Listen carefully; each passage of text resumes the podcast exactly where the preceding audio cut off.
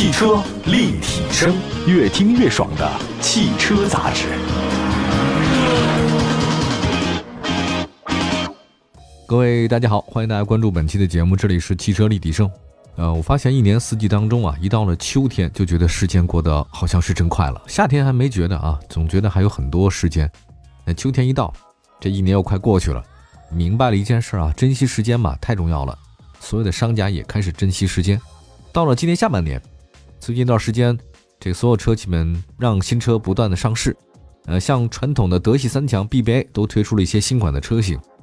我们总结一下啊，这个 BBA 里面有上汽奥迪 Q6 这样的全新车型，也有新改款的奔驰 C、宝马2啊、奥迪 A5 这样的小改款车型。今天的这期节目啊，就来聊聊 BBA 最近的几款新车。那其实有的是小改款，但是因为配置上是有调整的，竞争力呢还是有提升。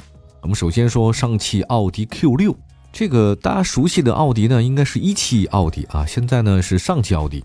我觉得上汽奥迪这家公司啊。打它诞生以来就一直争议不断啊，不少人质疑它的车型都不是奥迪原版车。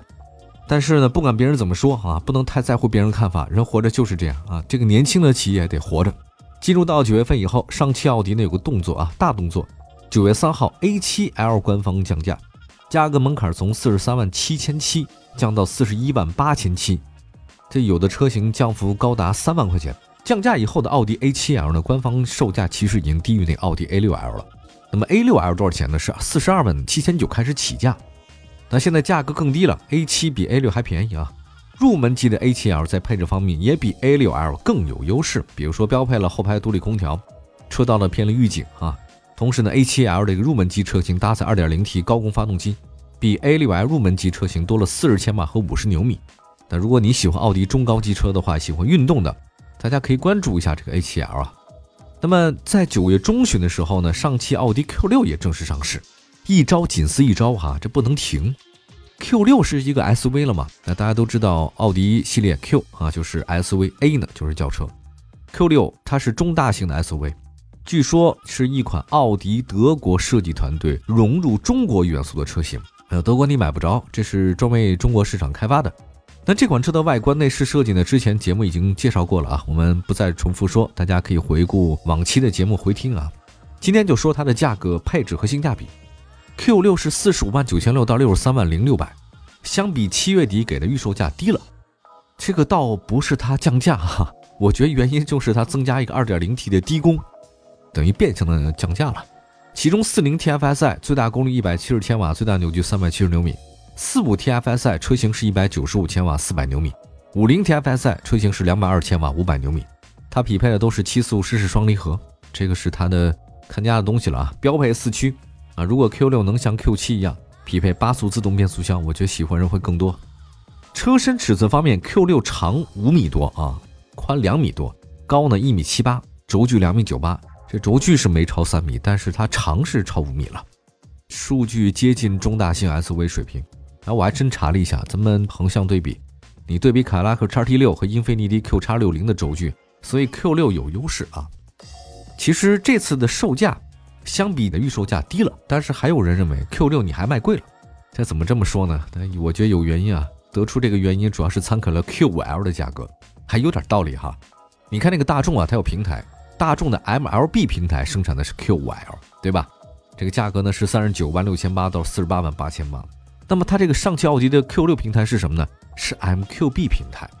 我这个 MLB 平台的 QL 比你的 Q6 平台的便宜多少钱呢？便宜六万多块钱，再加上经销商的优惠啊，两款车的终端售价差十万，所以差十万块钱这个不小的差距啊，这个差价也是很大了。我们来解释一下为什么要说平台呢？这个在大众集团的平台里面啊，MQB 平台要低于 MLB 平台。那么你从这两个平台打造的车型，你能看出来，因为是来自 MQB 平台，所以上汽奥迪的 Q6 是前麦弗逊独立，后多连杆独立悬架，而 MLB 的 Q5 平台前后都是无连杆独立。大家明白了吧？我 Q5 是 MLB 平台的，我比你还便宜，你呢是 MQB 平台的，那你还比我贵这么多，不合理。那这就是平台低，但是卖的 Q6 呢比它贵。那我后来想想看，好像也能找到一些理由啊，这么理解吧？Q6 整体配置还是高一点的，比如说后排有侧气囊啊，有并线辅助啊，偏离预警啊，后方碰撞预警啊，矩阵式的自动远近光、LED 大灯，那都是标配啊，所以我贵一点。而且另外，你看，虽然入门车型都是 40TFSI，但 Q6 的最大功率扭矩呢是一百七和三百七十牛米，比 Q5 的一百四十千瓦、三百二十牛米多。哎，所以我这平台虽然可能比你低，但我卖的比你贵是有道理的啊，这也是我们的个人看法啊，官方没给这说法。奥迪 Q6 呢，现在一共提供十一款车型，包括四种配置水平，分别是观云型、奇云型、行云型、凌云型。观云型起步价格呢是四十五万九千六，配置水平不差。至于说有哪些东西，大家自己看啊。它这可以选装什么呢？它可以选装一些 DCC 自适应的动态悬架啊，三百六的环视的倒车影像。比较遗憾的是，这个不能选装自适应巡航、车道保持等等。你要这么说吧，所以这个奥迪呢，如果你要买 Q6 的最低配观云型。可能不如它的大众的这个亲兄弟车型途昂这个全系标配自适应了。你看品牌虽好，四个圈的比 VW 好，但是配置好像入门级的至少不高。那四十九万九千六那个奇云型呢，比观星高了四万，除了动力升级以外，多了很多东西，像自动泊车、悬架软硬调节、感应后备箱、三百六十度全景影像等等等等。但也有一些遗憾的是哈。遗憾的是，这个车呢需要你消费者多花一万选装车道保持辅助系统，含交通拥堵辅助和 ACC 全速域的自适应巡航。如果没有意外，这个可能是未来的销售主力啊，四十九万九千六，五十万吧。那您再添点，添六万九，您买行云型啊，行呢就是行走的行，云彩的云，这比奇云型高了快七万。那质地就不一样，它是二点五 T V 六了，配置上呢也多了很多，它配置上什么车道保持辅助自适应巡航等等。全车呢多层隔音玻璃，您到这个级别了，玻璃也得厚啊。那六十三万零六百那个凌云型，这个比奇云型还多了运动外观套件，HUD 的数字显示，BMO 音响，这个就舒适性配置多一点。奥迪 Q6 它不是一个全球车，但是它符合国人的想法，尺寸很大，动力也不错，配置不低。遗憾的是呢，这个车的价格缺乏竞争力，太贵了。你看这个是两款六缸车型啊，价格都超过五十几万了。五十几万，我干嘛买这个呢？你看那个奥迪 A7L 的价格门槛低到不到四十来万，您这一车卖的好家伙，四五十万、五六十万，有点贵了啊，有点贵了。好吧，我们待会儿呢再说说奔驰和宝马以及新款奥迪 A5 一些消息啊，马上回来。汽车立体声，关注你的汽车生活，您的爱车情报站，会新车，私车定制，会买车，会客厅大驾光临。庖丁解车，精准分析；会拆车大师来帮您；会用车，自驾上路；会玩车，我们都是汽车人。汽车立体声，欢迎大家回到节目当中。您现在关注到的我们的节目，全国两百多城市能听得到啊，线上线下咱们都很多的，欢迎大家回听。今天说的是时间如流水啊，就是我们在浪费的时候，别人在努力，这个不行啊。车企其实就是如此。一直在推新车啊，拼了命的搞。我们刚才说到了几款新车，呃，说了一个就是大家比较关注的上汽奥迪 Q6。那接下来说一个新款北京奔驰 C。九月中旬的时候，北奔也推了新款 C 啊，一共是五款车型，售价三十三到三十七万之间。这个是年度款啊，主要呢是配置进行了一些调整。那动力方面，新款 C 呢依然是全系标配 1.5T 加 48V 加九速自动变速箱，入门级车型 C200L 最大功率125千瓦，最大扭矩250牛米。C 二六零 L 最大功率一百五十千瓦，最大扭矩三百牛米。其实你要说动力数据来看，你这个奔驰的一点五 T 发动机啊，别看是一点五 T，还行。我看了跟宝马也差不多哈。但是价格方面的话呢，新 C 比老款 C 上涨了。老款 C 它那个售价是三十二万啊，现在是三十三万。我觉得它新款涨价原因就是配置水平高了，自适应巡航是车的标配，全系标配。因为这次呢，新的 C 只提供长轴距版车型，所以奔驰新款 C 的价格门槛比宝马三也贵。那宝马三那个标准版才二十九万九，长轴呢是三十二，所以 BBA 之间啊，奔驰还是最贵的。配置来看，新的 C 两百 L 比三二零 Ly 啊高了近一万块钱，但配置确实多了不少，自适应巡航、车道偏离，所以宝马跟奔驰相比，奔驰贵，但配置也多。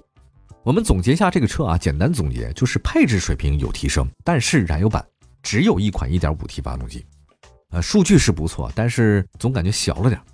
还有感到遗憾的是什么呢？不说它吧，就说它竞争对手奥迪 A4L、宝马三系啊，都是 2.0T 的，你这才 1.5T 的，总感觉好像差点意思。那有没有解决方案呢？也有。那如果你喜欢动力的话呢，买那个插混啊，奔驰有一个四十多万那个插电混动车型，还标配空气悬架，这个配置也高，可能差个三四万块钱吧。所以如果您选择奔驰，想买它高配一点点的，希望它动力好一点点的，你买插混车型，插混比奔驰新 C 的顶配版高个三万，所以价格来讲，嗨，四十多万吧，你买这么一车不差钱是吧？咱们再来看一个新款宝马二系吧，这个车便宜点。宝马二呢，跟宝马三有点像，但是我觉得宝马二更像是可以纯粹的玩的车型。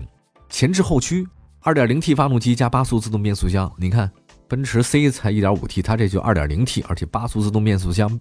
近期呢，新款的宝马 225i M 运动耀夜套装正式上市，售价也不到三十万，二十九万九千八。你看，它依然是 2.0T 加八速自动变速箱，最大功率一百三十五千瓦，最大扭矩三百牛米，零百加速时间七点五秒。